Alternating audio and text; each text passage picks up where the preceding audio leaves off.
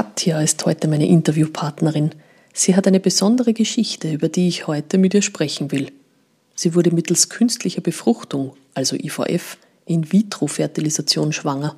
Ihr Leidensweg bis zum positiven Schwangerschaftstest, ihre Gedanken und ihre sehr, sehr lange, aber gesunde Geburt zu Hause sollen heute Thema dieser Podcast-Folge sein. Zu Hause geboren, der Podcast von Hebamme Margarete Warner.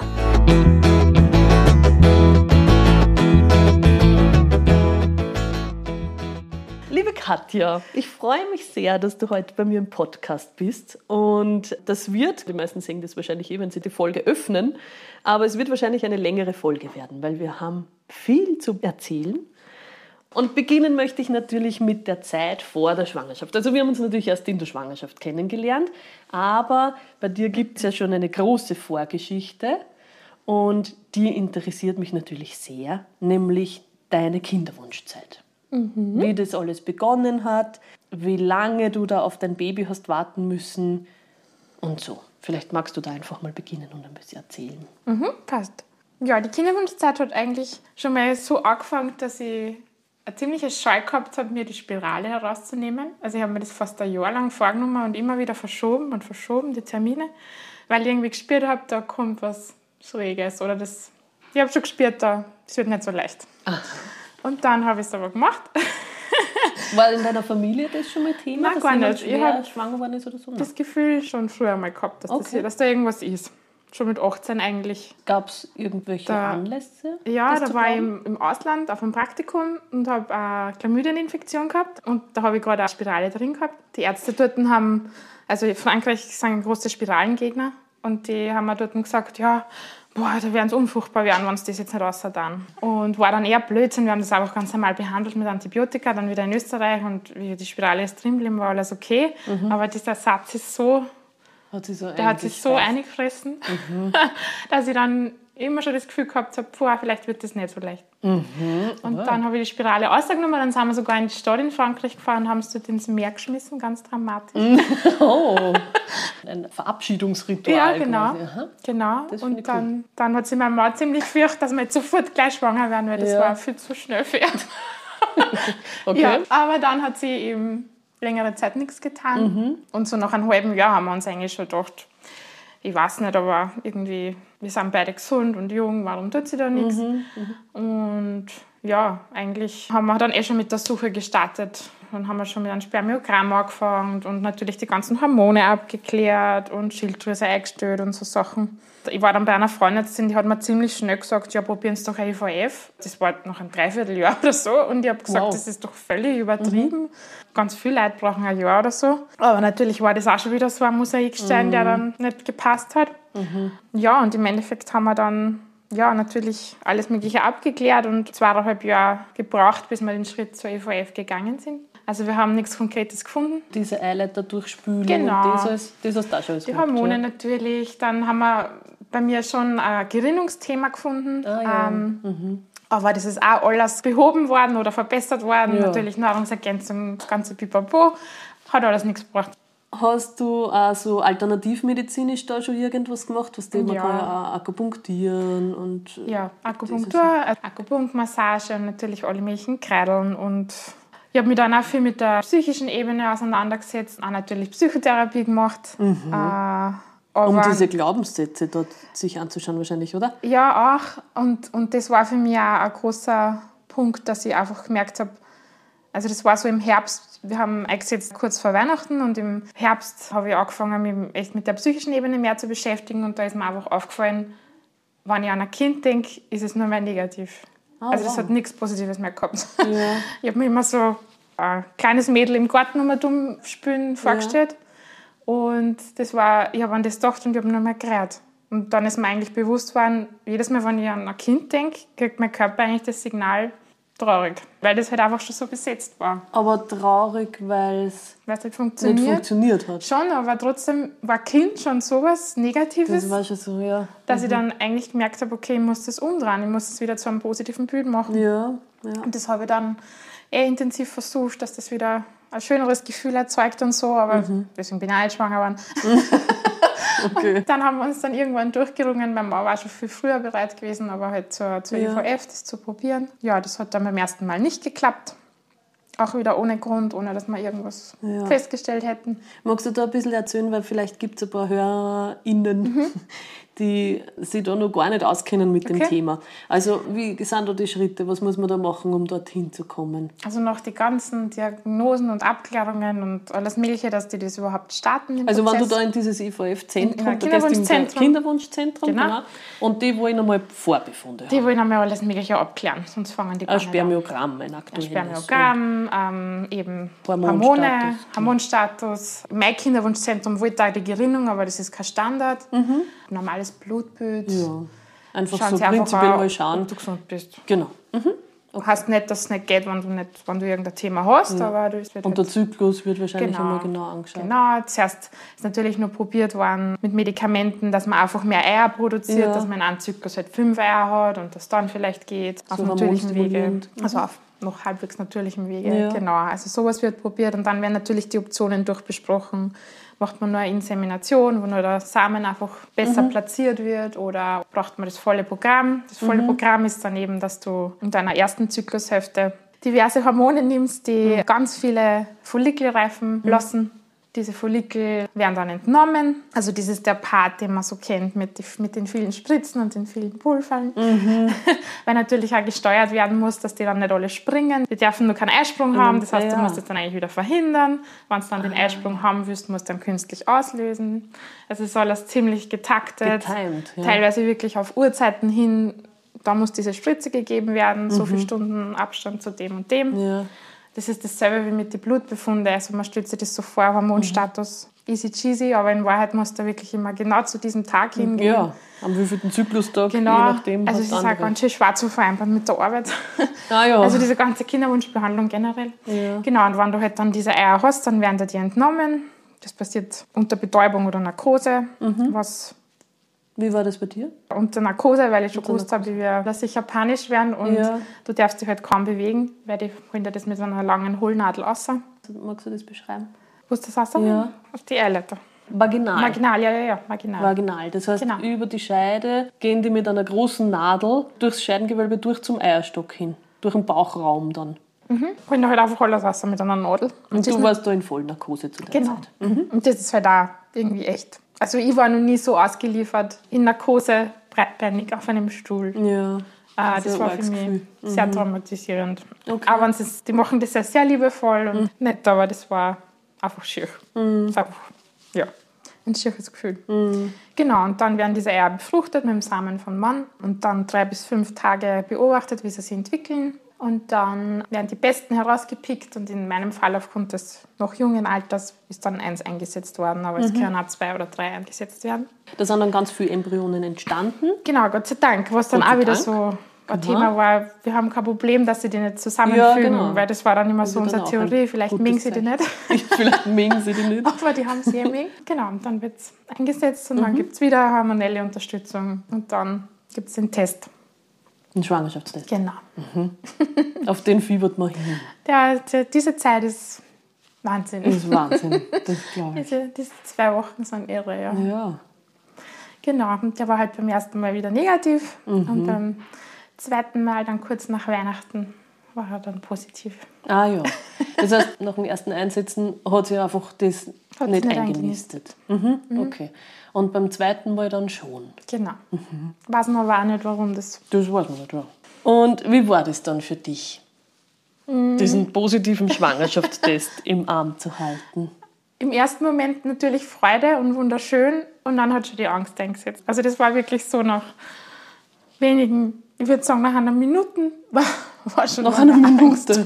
Ja. ja, weil es einfach so ein langer Prozess dahin ist. Man nimmt da so viel Opfer also mhm. man nimmt so viel einfach auf, auf sich, sich. Mhm. und dann hat man so Angst, es zu verlieren. Also es hat, glaube ich, jede Frau Angst im ersten Schwangerschaftsdrittel, dass irgendwas passiert. Aber der Preis ist einfach sehr, sehr, sehr hoch sehr gewesen. Der Preis ja. war jetzt nicht eine romantische Liebesnacht, ja, ja. sondern halt sehr viel mehr und sehr viel. Sehr aufwendig. Also für mich war es auch einfach wahnsinnig schwierig zu akzeptieren, dass dieser andere Mensch in mir eine dauert. und nicht mhm. mein Partner. Also mhm. mit dem hadere ich bis heute. Also das bin ich, glaube ich, nie so ganz akzeptieren können. Okay. Dass das halt wer anderer war. Beim ersten Mal war es eine Mann, das war insbesondere irgendwie schwierig für mich. Schwierig. Beim zweiten Mal war es eine Frau. Das hat es dann medizinischer gemacht, weil, ja... Okay, spannend. Ja, es mhm. war einfach wahnsinnig schön, finde ich, dass man es verkünden kann, dass dieser Weg jetzt zumindest mal vorläufig eine positivere Wendung nimmt ich habe das Gefühl, dass oft so ist, ein unerfüllter Kinderwunsch ist einfach nur so ein Wunsch, der geht halt nicht in Erfüllung, wie, okay, manche können halt nicht Haus bauen oder können sich irgendwas nicht leisten oder, ja. oder sonst was. Oder es ist einfach auch so ein isolierter Wunsch, aber ich glaube, man unterschätzt, wie wahnsinnig viele Bereiche das betrifft. Das betrifft natürlich deine Partnerschaft, dein ganzes Sein miteinander. Bei uns ist ganz oft da im Raum gestanden, soll man sich trennen voneinander, weil vielleicht funktioniert es mit dem anderen. Also mhm. das ist nicht wow. einfach nur also auch wenn man sie wahnsinnig gern hat, aber einfach mhm. mit dem anderen hast du vielleicht eine Chance. Mhm. Boah, total. Das sind natürlich heftige Gespräche, aber das mhm. betrifft genauso den Freundeskreis, wenn dann einfach alle Babys kriegen, du bist da außen vor und in mhm. Wahrheit bist du nur grantig auf diese Leute. Obwohl es natürlich voll schön ist für sie und es voll nett ist, aber es tut einfach unendlich weh, wenn das vielleicht ganz locker funktioniert hat. Es betrifft die Großelterngeneration, die eigentlich nur darauf warten, dass da was passiert und es mhm. passiert nichts. Und irgendwie, natürlich ist das für die auch teilweise der Lebensinhalt dann und den nimmst du einer irgendwie, wenn es nicht klappt. Aber hast du das als so einen gesellschaftlichen Druck erlebt oder hast du das als wirklich Beides. Was, konkret und ja. konkret? Weil so wie du es jetzt schilderst, habe ich gar nicht so das Gefühl, dass das so ein gesellschaftlicher Druck war, sondern wirklich ein tatsächlicher, den du gespürt hast für mhm. dich. Ja, also ich weiß, meine Mama war unendlich traurig, wenn das jetzt nicht sich eingestellt hätte. Aber ich finde schon auch, dass es einfach gesellschaftlich, also irgendwann merkst du halt einfach, du musst jetzt deine nächsten 20 Jahre, die halt alle Menschen mit Kindern füllen, so gefühlt alle, mhm. stimmt natürlich nicht, aber mhm. im Schnitt, die musst du irgendwie füllen. Und wie machst du das? Aha. Also natürlich kann ich reisen und ich kann schöne Sachen machen und ich kann Karriere machen, es gibt genug. Mhm. Aber dann trotzdem sind wir irgendwie auf das zurückgefallen, was, also was ist jetzt dann der Sinn von den nächsten 20 Jahren, mhm. wenn alle anderen mit dem beschäftigt mhm. sind. Und natürlich fließt es ja in Entscheidungen, in finanzielle Entscheidungen ein. Also ich kenne viele Paare, kaufen wir uns jetzt die größere Wohnung, weil wir sind nächstes Monat schwanger. Kaufen wir uns die kleinere, fahren wir nur in das Land auf Urlaub weil das ist gefährlich. Trinke ich das Achtel noch oder trinke ich es nicht, weil ich bin gerade wieder in meiner zweiten Zyklushälfte. Also es sind einfach so mhm. viele Bereiche. Mhm. Es ist nicht einfach nur ein mhm. Wunsch, es ist dein ganzes Leben, finde ja. ich, das sich da umdreht. umdreht ja. Eigentlich, weil eben nichts passiert. Mhm. Und das mhm. ist voll irre. Ich verstehe. Also das haben wir unterschätzt, wie, wie, wie breit das Thema ist. Insofern waren wir dann schon erleichtert und froh, aber halt dann auch ängstlich. Also ich, mein Mann war eigentlich recht, der war so jetzt hat das mal geklappt. Aber wenn es jetzt schief gehen würde, wir sind jetzt schon mehr einen Schritt weiter. Mhm. Da waren wir noch nie. Der hat das sehr positiv gesehen mhm. und ich bin mehr in die Angst gekippt. Mhm. Aber das, das höre ich von ganz vielen Frauen, dass man so von außen das Gefühl hat, sobald der Test positiv ist, muss ja eh alles happy peppy sein. Mhm. Und dass in Wirklichkeit da erst die großen Sorgen anfangen, weil du da hinfieberst auf, wann ist endlich die 12., 13. Woche, genau. dass man sagen kann, jetzt ist die Wahrscheinlichkeit, dass es wieder geht, weniger oder so. Also das, mhm. das begleitet dann wahrscheinlich unfassbar lang. Also das ist eher eine meiner Fragen, wann dieser Zeitpunkt war, wo es dann doch ein Vertrauen gefunden hast, dass das mhm. Baby da bleibt und dass es jetzt wirklich so ist, dass du schwanger bist und ein Kind kriegst. Also für mich war der Mutter-Kind-Pass irrsinnig wichtig, weil ah. es war irgendwie so ein amtlicher Zettel, sie sind tatsächlich schwanger. Was natürlich ein bisschen blemblem war, aber, aber es war mhm. ganz wichtig für mich. Also die, wie wir den gekriegt haben, da haben wir nur gerade verfreit. Mhm. Den stellen sie jetzt um auf elektronisch. Ja, das ist dann nicht so schön. Das ist blöd, gell? Das ist dann nicht so schön. Also das war ein mhm. schöner Moment für mich. Und dann natürlich die ersten Kindsbewegungen oder halt auch wirklich Schwangerschaftssymptome. Das hat schon irgendwie gemacht, dass ich checkt habe, ich bin schwanger. So ein richtiges Vertrauen in meinem Körper, würde ich sagen, halt eigentlich fast die erste Geburt wieder gemacht. Es ist halt schon sehr abstrakt. Also du merkst, es wächst was in dir. Aber für mich war das so, ja. Also, du kannst dich sicher erinnern, aber beim, bei der Geburt war mein erster Satz: Ist das ein Baby? Mhm. Und das war mein Gefühl, die ganze Schwangerschaft. Ja, ich weiß schon, es ist ein Baby, aber die könnten mal irgendwas anderes da nicht da haben. Ah. Und das ist geblieben. Also, mhm. ich konnte nicht sagen, dass das sich irgendwann in der Schwangerschaft massiv verbessert hat. Aber die Geburt war dann sehr heilsam. Na, über die reden wir dann eh noch genauer. Aber ich möchte nochmal zurückkommen. Was hat dir in der Zeit, vor allem in der Zeit, wo es so schwierig war, mhm. geholfen? So ein bisschen für die Frauen, die jetzt vielleicht gerade ja. in dieser Phase sind, immer zwischen Hoffnung und Verzweiflung. Also ich habe es ganz wichtig gefunden, meinen Partner einzubinden. Ich finde es oft schräg, wenn Frauen lauter Termine im Kinderwunschzentrum haben und sind immer allein. Also das mhm. ist ja irgendwie ein gemeinsames Projekt. Und mein Partner war Gott sei Dank, ich meine, das ist natürlich auch nicht für jeden möglich, das ist eine mhm. privilegierte Lage, aber der war bei jedem einzelnen Termin mit und mhm. wenn das nur ein 10-Minuten-Gespräch war, weil mhm. ich war oft in dem 10-Minuten-Gespräch und danach habe ich überhaupt nicht gewusst, was wir geredet haben oder ich habe nur die negativen Dinge gehört, aber überhaupt nichts anderes. Also den Partner mit einbeziehen hat mir sehr geholfen. Wir haben dann schon ab irgendeinem Punkt, aber ich muss sagen, das war relativ spät, kapiert, wir müssen irgendwie weiterleben wir müssen Sachen machen, die wir jetzt nicht machen, weil wir glauben, wir sind nächstes Monat schwanger. Also wir haben dann zum Beispiel mal ganz spontan entschieden, wir fahren jetzt nach Mexiko. Komplett egal, ob wir jetzt Zika-Virus kriegen und ja. alles Mögliche da uns einfangen oder einfach wir machen eine große Reise und wir wollen das nicht verschieben. Ja. Oder nicht, dass der Alkohol für mich so wichtig wäre, aber einfach, dass man einmal in der zweiten Zyklushälfte einen Glühwein trinkt. Das ist irgendwie so, das verbietet man sich total, ja. aber das macht immer Schuge. Man muss irgendwie weiterleben. Ich kann mich nicht immer konfrontieren mit dem, mhm. vielleicht bin ich schwanger. Das hat mir sehr geholfen und eben das, was ich vorher gesagt habe, dass das Kind wieder ein bisschen ein positiveres Bild kriegt. Was ist eigentlich schön an dem Kind und mhm. nicht nur was muss ich alles nehmen für das Kind? Ja. also ja. das. Und ich habe viel Podcasts gehört, schon auch mit der mentalen Ebene auseinandergesetzt mhm. und einfach das Gefühl gekriegt, okay, ich bin nicht die Einzige. Wobei wir schon auch festgestellt haben, dass das viele auch nicht zugeben. Mhm. Also erst, wie das Kind dann da war, darüber reden, dass es so entstanden ist. Mhm. Und davor das ist ein Tabuthema. Nicht, total, ja. ja. Und davor sie kaum austauschen und da fühlt man sich natürlich allein. Wir haben ja. Gott sei Dank ein Pärchen im näheren Umfeld, die sehr offen mit uns waren und wo mhm. wir immer reden haben können, wo wir Gott stehen und wenn es was nicht geklappt hat oder eben wie es dann geklappt hat. Aber wenn man das nicht hat, fühlt man sich, glaube ich, sehr allein. Und ich glaube, es ist sehr wichtig, dass man sich nicht allein fühlt. Mhm. Deswegen, ich habe mir das halt dann viel über Podcasts geholt. Podcast oder gehört, genau. Naja, apropos Podcast, du hast mir da einen empfohlen. da will ich auch gleich, falls sich da jemand mal einhören will, den The Retrievals heißt der. Den habe ich mir jetzt angehört. Mhm. Den hast du hoffentlich nicht vorher gehört. Nein, das würde ich auch nicht empfehlen. Nein, würdest du auch nicht empfehlen. Da geht es um eine Geschichte aus Amerika, gar nicht so lange her, während der Pandemie eigentlich, wo Frauen in einem IVF-Zentrum ohne Betäubung mhm dieses Prozedere. Mit den Eiern, ja. Genau, weil eben eine von den Schwestern dort medikamentenabhängig war und das Fentanyl, eben dieses Betäubungsmittel, durch eine Kochsalzlösung ersetzt hat. Ultra spannender, also wirklich, ist die ganz laut aufhören und runtergerannt bei dem Podcast, aber das, was mir auch recht geholfen hat dabei, war so, sich reinzufühlen in, was die Frauen eigentlich ebenso wie du zuerst gesagt hast, auf sich nehmen oder wie viel man da aushaltet für dieses Kind, mhm. was man erst in Zukunft haben wird. Also mhm. so dieses, wo auch die meisten, sie sagen ganz am Schluss in der letzten Folge, es sind glaube ich vier Folgen, die meisten Frauen haben trotz dieser irren Schmerzen, die sie da erlebt haben bei dieser Prozedur, wo vielleicht der Arzt gesagt hat, soll ich aufhören, gesagt, na, machen Sie weiter. Mhm. Und das ist das, was du vorher gesagt hast, da hängt ja so viel dran. Ja. Also du bist jetzt hormonstimuliert, du genau. hast jetzt diese reifen Follikel, du hast nur dieses Zeitfenster, um die rauszunehmen. Und wie weit da die Frauen eigentlich gängen und was die da auf sich nehmen, selbst in so einer Situation, wo mhm. das ganz klar ist, dass die einfach nicht betäubt waren, mhm. einfach für dieses zukünftige Kind. Ja. ja. also das ist schon faszinierend, was man da aushält. Ja, Nein, ich glaube schon, dass das auch ein Urwunsch von Menschen ist. Mhm. Und den mhm. kannst du nicht einfach so wegwischen.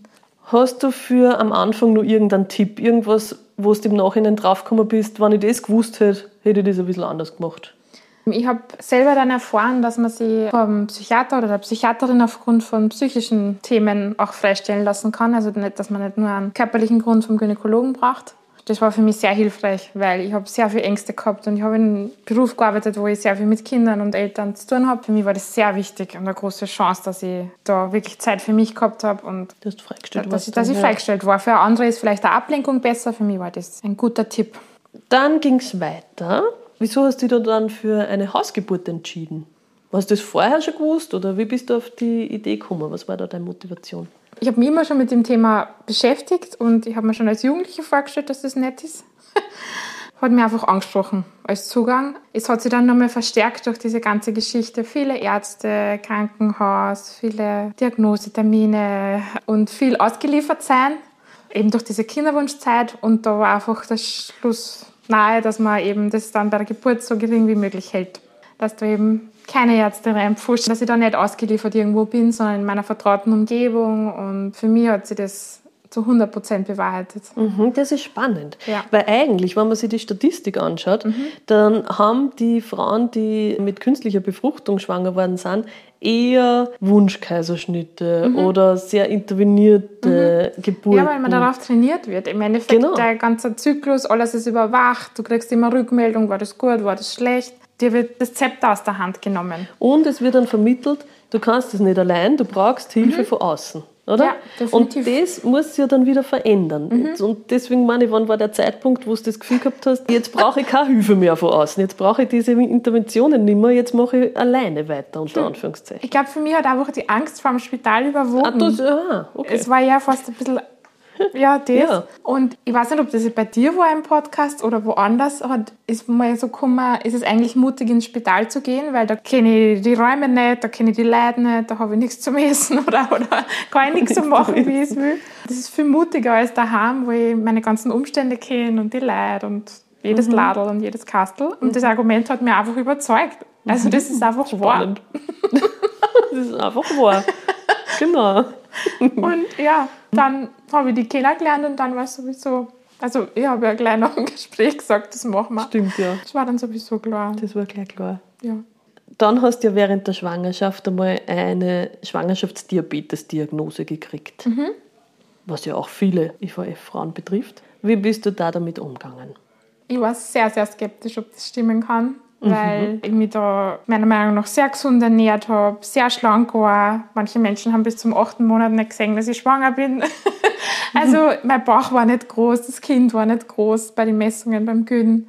Das hat für mich alles nicht zusammengestimmt. Und ich habe das dann ein bisschen mitgespielt mit den Messungen und der Arzt hat dann aber gemeint, nein, ich sollte schon Insulin nehmen und ich habe einfach gespürt, das stimmt nicht. Das war für mich, das hat nicht zusammenpasst. Und ich habe dann auf meinen Körper gehört und habe gesagt, nein, nehme jetzt kein Medikament, von dem ich nicht glaube, dass ich es dringend brauche. Ich habe schon nur in mir eingestopft in die letzten Jahre. Und es hat dann auch schlussendlich gestimmt. Also meine Tochter war ganz normal groß, normalgewichtig und es ist bei mir nichts entstanden dadurch. Und ich würde einfach raten, dass man es hinterfragt. Natürlich kann es sein, dass es einfach notwendig ist, aber es war für mich sehr wichtig, da diese ärztliche Meinung auch hinterfragen zu können. Mhm. Welche Sorgen hattest du noch während der Schwangerschaft? Also jetzt nicht am Anfang, die mhm. mit bleibt das Baby da, sondern in der späteren Schwangerschaft. Gab es da auch noch irgendwelche Ängste und Sorgen, die ja, oder Gedanken, die du gehabt hast? Schon, dass mein Leben nachher vorbei ist. dass dein Leben nachher vorbei ist? Äh, dass wir nicht mehr reisen können, dass, ah, ja. dass es unsere Partnerschaft massiv verschlechtert oder schwierig macht. Also ich habe schon viele Sorgen gehabt, was ein Kind halt mit einem macht. Man hat halt auch sehr viel lange Zeit gehabt, darüber nachzudenken. Aber das hat sich bis jetzt, das meiste ist gut gegangen. Also wir haben schon wieder reisen können. Die Partnerschaft ist natürlich, wir haben viele Diskussionen, aber sie ist nicht, sie ist noch nicht gescheitert. Noch nicht gescheitert. Nein, aber mehr so, was, was macht das Baby dann mit unserem Leben? Mhm. Das ist spannend, weil zuerst hast du gesagt, der Gedanke in dieser Kinderwunschzeit war genau der gegenteilige. Ja. Was macht es mit unserem Leben, wenn, wenn wir kein Kind haben. kriegen? Mhm. Und dann auf einmal hat sich das geändert zu, was macht es, wenn wir jetzt ein Kind haben? Ja. Das ist interessant, oder? Ja, aber das war, das war so unvorstellbar, dass wir mal ein Kind haben. Dass ich, ja. Dass ich über das noch nicht nachgedacht Ja, und dann mhm. war es halt da. naja, dann war es halt da. Du bist gut. Kommen wir zur Geburt. Wie hast du dich auf die Geburt vorbereitet? Hast du irgendeinen Geburtsvorbereitungskurs gemacht oder was war so deine Strategie? Also wir haben einen ganz klassischen Geburtsvorbereitungskurs zu zweit gemacht. Das war ja ein Theoriekurs ohne Hechelatmung. Äh, dann habe ich ganz viel Yoga gemacht dreimal in der Woche und ich bin sehr unsportlich, also für mich sehr viel. so ganz viel so Hüftöffnung und so Geschichten. Im Nachhinein war mir dann bewusst, ich hätte mein Kreuz trainieren sollen. Es war viel schlimmer für mich bei der Geburt. Ich habe mich viel bewegt. Also wir sind im achten oder sogar im neunten Monat noch wandern gegangen. Mhm. Wir waren aktiv, es war Hochsommer, wir waren Schwimmer, wir waren einfach unterwegs. Ja, und eben auch schon auch viel mit dieser mentalen Ebene, mit dem Loslassen, ich für mich habe das auch gebraucht, dass ich daheim alles herrichte. Also das hast du einmal so lustig gefunden, dass ich schon alle Tropfen bis weiß ich nicht wie viele Monate für das Baby habe. Aber für mich war es ganz wichtig, dass ich vorbereitet bin, das Kinderzimmer habe, gewandt habe, das gemachte Nest. ist eh, glaube ich, auch ein Klassiker, dass man sich da vorbereitet. Genau, das gehört eh dazu. Das hat mich sehr beruhigt, einfach mhm. zu wissen, ich habe Zeug daheim. Und schon auch viele Gespräche mit meinem Partner, Hast du dich mit dem Gedanken auch mal auseinandergesetzt, wie es wäre, wenn wir ins Krankenhaus fahren müssen während der Geburt? Ja, schon. Also ich habe natürlich auch eine Kliniktasche gepackt und wir haben waren im Spital ganz normal anmelden und so. Ja, ich habe mich schon damit auseinandergesetzt, aber ehrlich gesagt war das für mich puh. Keine Option. Keine wirkliche Option. Also natürlich ist im Endeffekt dann immer eine, aber das war für mich sehr angstbesetzt. Also ich habe mich im Spitalskontext einfach nicht wohlgefühlt und das habe ich schon bei der Anmeldung gemerkt, das taugt mir einfach nicht. Ich will daheim sein und ich habe schon sehr, sehr, sehr gehofft, dass das klappt. Das war vielleicht nur eine Sorge in der Schwangerschaft. Wird das eh was mit der Hausgeburt? Mhm. Kriege ich jetzt ja nicht nur irgendeine Diagnose oder irgendeine Schwierigkeit, dass das sich nicht ausgeht oder kommt es viel zu früh oder viel zu spät. Mhm. mhm.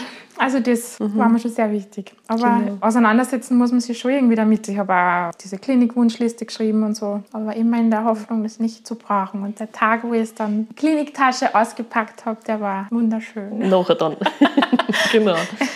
Und hast du dann vor oder nach dem Termin geboren eigentlich? Einen Tag vor dem Termin. Einen Tag vor dem Termin. Na schau, so pünktlich war die da. Ja, jetzt wollen wir natürlich eine Geburtsgeschichte hören von dir. Wie war das für dich? Erzähl mal. Begonnen hat es mit Zeichenblutungen und dann eben schon Wehen, aber halt leicht im, im 10-Minuten-Abstand. Und dann haben wir nur noch so ein bisschen geschlafen, geweht, hin und her. Und in der Früh haben wir dann die angerufen. Für mich ist dann schon intensiver geworden und ich habe mir gedacht, ja, das ist jetzt für mich schon der Zeitpunkt, dass ich die Hebamme gerne da hätte und du bist danach gekommen. Und dann haben wir noch einen ganzen Tag im Garten verbracht. mit Wehen und auch alles Mögliche ausprobiert. Es ist dann noch eine Hebammenstudentin gekommen, alle möglichen Positionen ausprobiert, Badewanne, Seil, Hocken, Liegen, alles Mögliche. Dann ist noch eine Nacht vergangen. Ja. Ja, da waren wir dann, also ich war dann viel in der Badewanne. Die Helfer, also die beiden Hebammen und mein Mann, haben sie abgewechselt mit Schlafen und mich unterstützen, mhm. weil wir alle schon sehr müde waren. Mhm. Aber wir haben es uns auch sehr schön gemacht. Wir haben gebruncht und Pizza bestellt. Stimmt, wir haben eigentlich da was zum Essen da ja. Das war sehr gut. es war sehr gemütlich. Mein Mann sagt immer, es war wie eine Pyjama-Party. Eine Pyjama-Party. Mit bisschen komischen Geräuschen dazu. Mhm. also ja, ich habe schon irgendwie versucht, die Hoffnung zu behalten, aber ich habe auch irgendwie gemerkt, dass die schon allgemein ein bisschen, dass es einfach lang dauert und mhm. dass man nicht mehr so genau weiß, was man jetzt probieren soll. Und dann ist eben die zweite Nacht vergangen. Und in der Früh ist dann die Blase gesprungen, aber so ganz unbemerkt irgendwie. Also das war jetzt nicht so wahnsinnig viel oder ein wahnsinnig großes Platsch. Dann irgendwann sind dann doch einmal Presswehen gekommen. Die haben dann aber auch noch, eigentlich auch noch einige Stunden glaube auch noch, also von sieben weg war das Wehengefühl dann auf jeden Fall anders. Mhm. Und um halb elf hat dann die Hebamme gesagt, hast du dann gesagt, vielleicht sollten wir ins Krankenhaus, sollte man ins Krankenhaus fahren, einfach weil es uns jetzt nur gut geht und weil jetzt nur alles passt. Und die Herztöne von meiner Tochter haben die ganze Zeit gepasst, Gott sei Dank. Aber jetzt ist nur alles okay. Und diese halbe Stunde war dann ausschlaggebend. Und in der halben Stunde habe ich es dann bekommen, weil ich absolut nicht ins Spital wollte. Also für mich war das, glaube ich, wirklich der Knackpunkt. Ich will nicht weg. Das war ähm, wirklich lustig. Das muss man jetzt schon ein bisschen genauer. Also ich habe gesagt, jetzt tut sie einfach recht wenig mhm. und setzen wir unser Deadline. Sagen wir um 11 Um 11 spätestens fahren wir. Ja.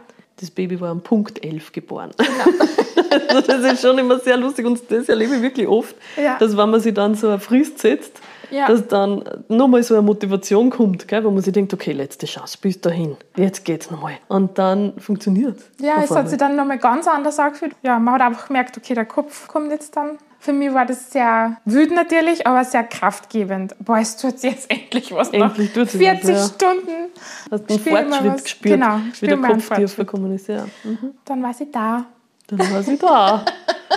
Was hat dann geholfen, die lange Zeit durchhalten? Weil das war schon, also du hast in Summe 42 Stunden Wien gehabt, oder? Mhm. Was hat dir geholfen, das so lange aushalten? Weil das hält nicht jeder aus. Mein Mann hat mir permanent gut zugeredet. Mhm. Wie bei einer Sportlerin. Ja.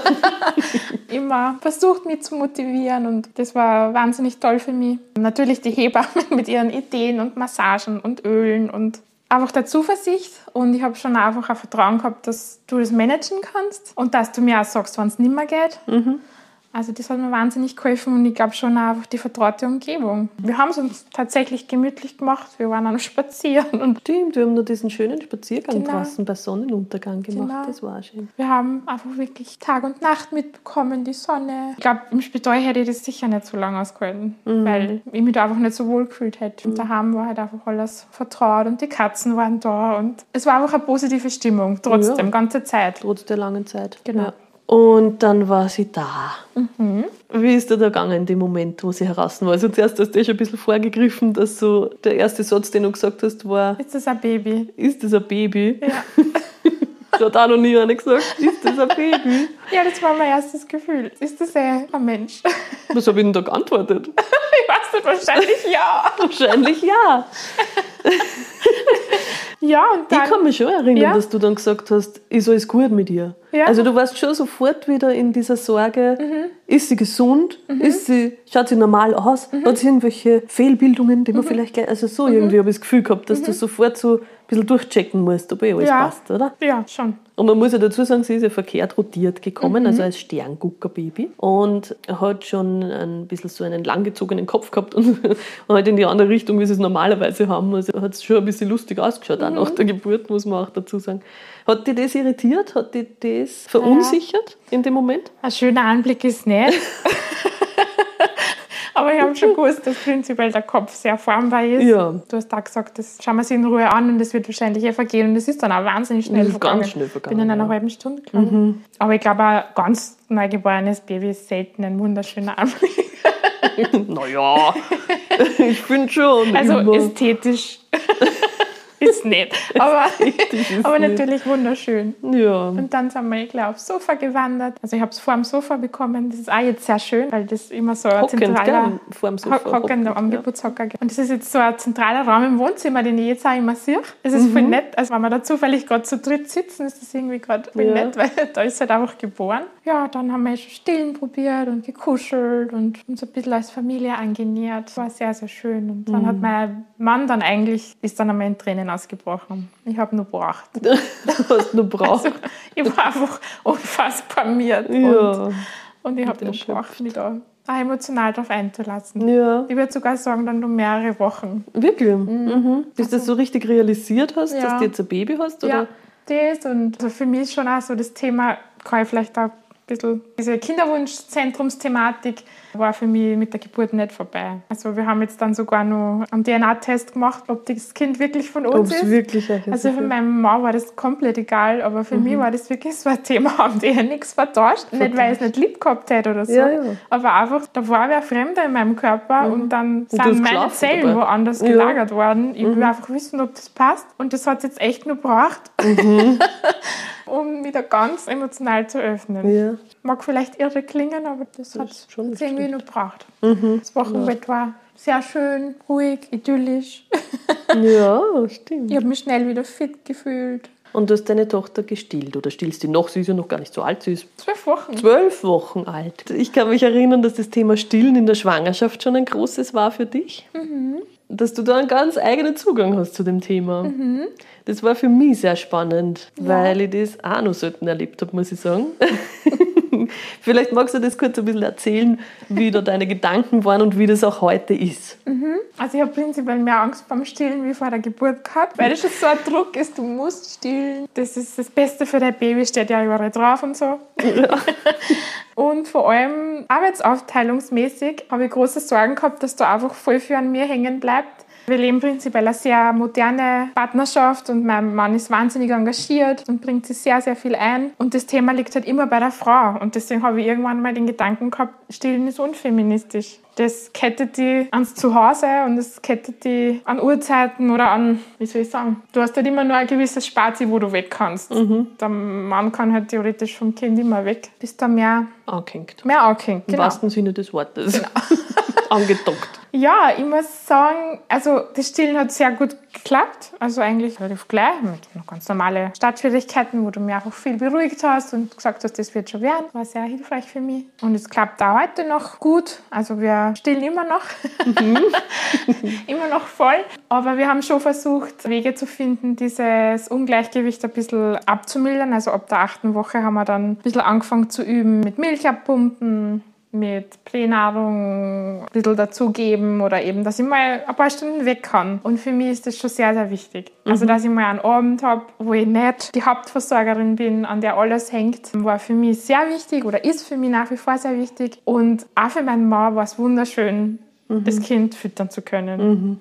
Und diesen Aspekt, glaube ich, hat man auch gar nicht so oft im Kopf, dass das halt im Mann auch irgendwie ausschiebt. Natürlich ist es einfach Biologie, klar, und es ist sicher das Beste für dein Baby.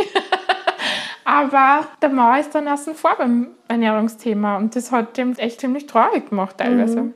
Und wir haben jetzt da, glaube ich, wir sind auf einem guten Weg. Ich meine, wir sind jetzt noch nicht so, dass das alles reibungslos läuft, weil natürlich die Milch schießt ja trotzdem ein, wenn du länger nicht stillst. Und das ja. braucht alles nur ein bisschen. Und ich habe auch noch vor, länger zu stillen, also zumindest bis zum Beikoststart. Aber wir haben schon versucht, das ein bisschen abzumildern. Für uns stimmt die Aussage, dass es nicht feministisch ist. Ja. Dass mhm. es die Gleichberechtigung in der Partnerschaft schon ein bisschen stören kann. Ja, einfach. Mhm. Alles andere kannst du halt teilen. Das ist nicht. Und die Geburt, aber ja. die ist halt nur einmalig. Stillen ist ja, dauernd. Und Stillen tust länger. genau. Nicht nur 42 Stunden. Genau. ja. Wie geht's euch heute als Familie? Uns geht's gut. Wir können sehr viel mehr machen, als wir geglaubt haben. Ihr wart schon auf Urlaub? Wir waren schon auf Urlaub mit fünf Wochen in Italien. Ja, Wahnsinn. Bei uns hat sich ein bisschen ein komisches Thema eingeschlichen, weil mein Mann so engagiert ist. War er mehr fast so die Gluckenmama und ich war so der Papa, der außen vor ist. Ja, spannend. Das hat sich umgedreht. Das quasi. hat sich umgedreht. Ich glaube, ich kann mich jetzt gut in so Männer hineinversetzen. die ein bisschen am Rand stehen und ich würde wirklich jeder Frau raten, den Mann machen zu lassen und, mhm. und auch in die Verantwortung zu nehmen. Ich war letztens in einer Babytreffgruppe und da wird dann so gesagt, ja, immer wenn die Windel voll ist, geht mein Mann aus dem Raum. das ist irgendwie so, wie kann man das so einfach so akzeptieren? Was, wenn die Windel voll ist? Dann geht mein Mann aus dem Raum. Also nicht er geht wickeln, sondern er, genau. es ist ihm zu grauslich. Und wie kann man das das, das verstehe ich nicht. Also ich glaube, man muss da wirklich darum kämpfen, dass das einfach gleichmäßiger verteilt ist. Das finde ich echt wichtig und wie gesagt, bei uns war es dann fast anders herum und ich habe dann selber gemerkt, man nimmt sie dann auch einfach aus der Verantwortung. Mhm. Wenn der eine das so, so gut checkt und so viel mhm. Expertise hat, na, natürlich gebe ich meinem Mann dann das Kind, wenn es schreit. Und mhm. zwar immer. Immer. Ja, da haben wir ein bisschen jetzt gebraucht, uns da wieder Balance zu finden, aber ich schätze, das ist halt anders in anderen Rollen nicht anders und haben viel diskutiert und da wieder ein bisschen eingenähert. Er erklärt nicht mehr so viel und ich versuche mehr die Verantwortung zu übernehmen und auch allein zu sein mit dem Kind. Mhm. Es geht uns jetzt gut und mit meiner Tochter passt auch alles, es ist alles schön, sie entwickelt sich gut und es ist eine wahnsinnig spannende Erfahrung, einfach jemanden so aufwachsen zu sehen, mhm. was der für Vorlieben hat oder für Stimmungen und für Meinungen schon. Richtiges Persönchen. Ja, das mhm. ist sehr schön. Schon sehr erfüllend für mich. Ja, aber schön. nicht nur. Also ich habe schon auch gemerkt, mir geht auch mein Job an. Es ist nichts, was mich zu 100% ausfüllt. Aber das ist auch okay, das habe ich vorher schon gewusst, dass das kommen wird. Ich bin sehr froh, dass ich das erleben darf und sehr dankbar. Da hätte mir schon was gefehlt. Aber das ist natürlich jetzt in der Position leicht zu sagen. Wenn man, wenn man nur im Kinderwunsch steckt, dann schwieriger. Und wie geht es jetzt weiter? Magst du noch mehrere Kinder haben? Weißt du das schon? Ja, ich hätte gern eigentlich relativ rasch ein zweites Kind. Ich habe mit meinem Mann gestern darüber nachgedacht, warum. Warum? Okay. Also, warum das in meinem Gefühl relativ schnell gehen sollte. Aha, und das ist wahrscheinlich, das weil ich dieses Kinderwunschthema einfach abhaken will. Mhm. Ich will, dass das erledigt ist. ja, dass ich einfach die Vorstellung von diesen zwei Kindern, die man halt so hat, die erfüllt ist und dass ich da nicht nur mehr durch das Ganze durchgehen will. Also was ist, wenn du wieder nicht so leicht schwanger bist? Mhm. Wenn du wieder IVF bräuchst? Würde ich es wieder tun. Würdest du es wieder tun? Weil es ihm jetzt zu so einem schönen Ergebnis geführt hat. Mhm. Aber es wird nie meine präferierte Art werden, ja. schwanger zu werden. Ja. Gut, die Hebammen sagen, ist der Ofen mal warm? ja, das hoffen wir jetzt. das hoffen wir jetzt. Wird man sehen.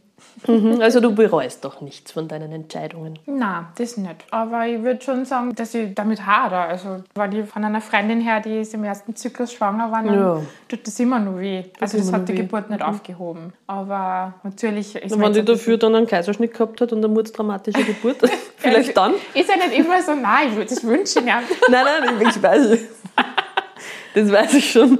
Aber so. Jede Frau hat ihre Themen. Also ja, das ist mir schon alles bewusst worden. Irgendwo hast, ist vielleicht immer ein Baustelle, genau. oder? Entweder eben Wochenbett oder Geburt ja. oder Kinderwunsch oder irgendwas mhm. ist immer. Irgendwas ist immer. Es ist sehr selten, dass wo alles perfekt rennt.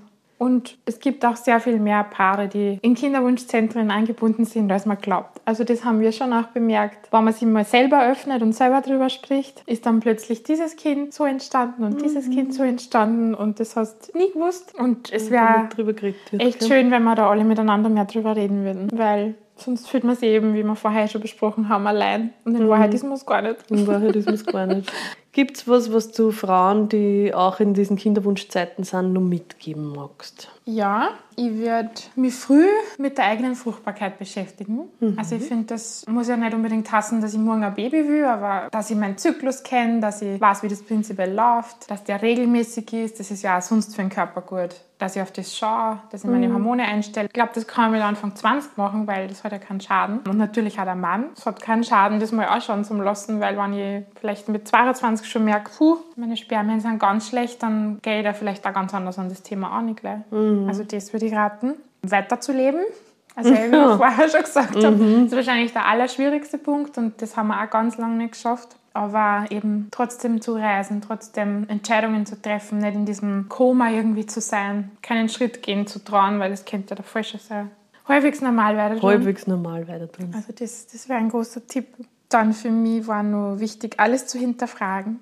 Warum muss ich das Medikament nehmen? Warum mhm. muss ich es in der Dosierung nehmen? Gibt es eine Alternative dazu? Hast du das Gefühl, du hast da mitreden können bei den Medikamenten und dir aussuchen können, was du kriegst? Man hat schon Spielraum. Also es gibt unterschiedliche Marken, es gibt unterschiedliche Protokolle, wie lange man Medikamente nimmt, mhm. welche Dosierungen. Da gibt es schon unterschiedliche Zugänge. Und mir hat das sehr geholfen. Man, das mit dem Internet recherchieren ist immer so eine Sache, aber mhm. natürlich sich da viele Alternativen durchzulesen und darüber nachzudenken und einfach die richtigen Fragen stellen zu können, das mhm. habe ich sehr wichtig gefunden. Also da war die Internetrecherche schon auch wichtig. Für mich war das schon sehr mhm. wichtig. Oder eben natürlich auch Bücher und Podcasts. und was ich schon auch gemerkt habe, dass im Bekanntenkreis sehr oft so dieses wartet's doch noch. Oder halt auch, es gibt auch viele Gynäkologen, die finden, ah, zwei, drei Jahre kann man locker warten und natürlich ist das ein Zugang und wenn der für einen passt, ist der ja okay. Auf der anderen Seite, wenn du dann was hast, das dauert ja alles, bis das extra ist. Also zum Beispiel die Hormone oder die Schilddrüse, das kann ja ein halbes Jahr dauern, bis die passt. Also da finde ich die Aussage, naja, wenn man zwei Jahre probiert in ihrem Alter, nicht so tragisch. Es dann viele, ja eh, aber mhm. wie geht es mir damit? Mhm. Halte ich das noch aus? Also ich habe schon auch oft das Gefühl gehabt, ich möchte schneller handeln, als die Medizin vielleicht sogar handeln wird. Und wenn das zu einem passt, finde ich, ist es ja durchaus möglich, einfach ins Tun zu kommen und mhm. was zu checken und was einzustellen. Hast du ähm. das Gefühl, du warst dort in deinem Tempo? Weil ganz am Anfang hast du ja erzählt, dass die Ärztin schon noch ein Dreivierteljahr von genau, das war, das war das früher. Das war das andere Extrem. Das war das andere Extrem, ja. Aber zum Beispiel, dass man da schon die Gerinnung angeschaut hätte mhm. und nicht erst nach zwei Jahren, hätte mich nicht gestört. Ich meine, das ist einfach eine Blutabnahme. Und warum macht man sowas nicht? Mhm. Bei einer jungen, sonst gesunden Frau. Frau. Mhm. Also da verstehe ich manchmal dieses Zögern der Gynäkologen nicht. Wenn es jetzt keinen Schaden macht, natürlich. Ja. Wenn ich gleich OP mache, um was nachzuschauen, ist was anderes. Aber zum Beispiel alle Blutsachen zu checken. Also da spricht für mich nichts dagegen. Mhm. Oder eben den Mann gleich mal zum Spermiogramm zu schicken. Mhm. Ich weiß, dass da viele Männer sich fürchten, aber seien wir uns ehrlich, das ist... da muss man halt durch. Ich denke mal, da könnte man schon das eine oder andere schneller machen. Mhm. Weil wenn man was findet, kann man vielleicht was tun.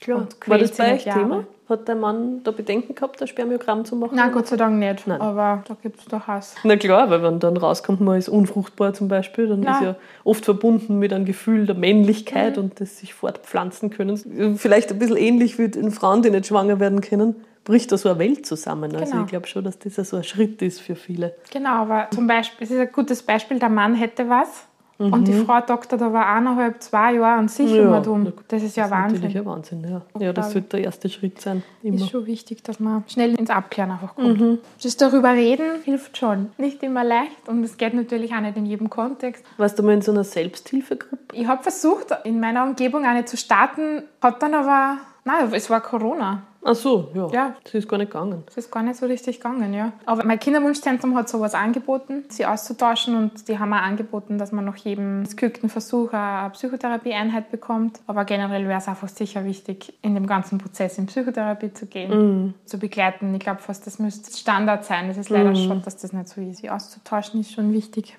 Aber natürlich auch mit dem Partner mal über was anderes zu reden. Genauso ja. wichtig. Das glaube ich auch, ja, dass es nicht nur um das Thema geht den genau. ganzen Tag. Gell? Das sind so meine Gedanken, aber es gibt sicher noch viele andere Zugänge, spirituellere Zugänge oder. Mm.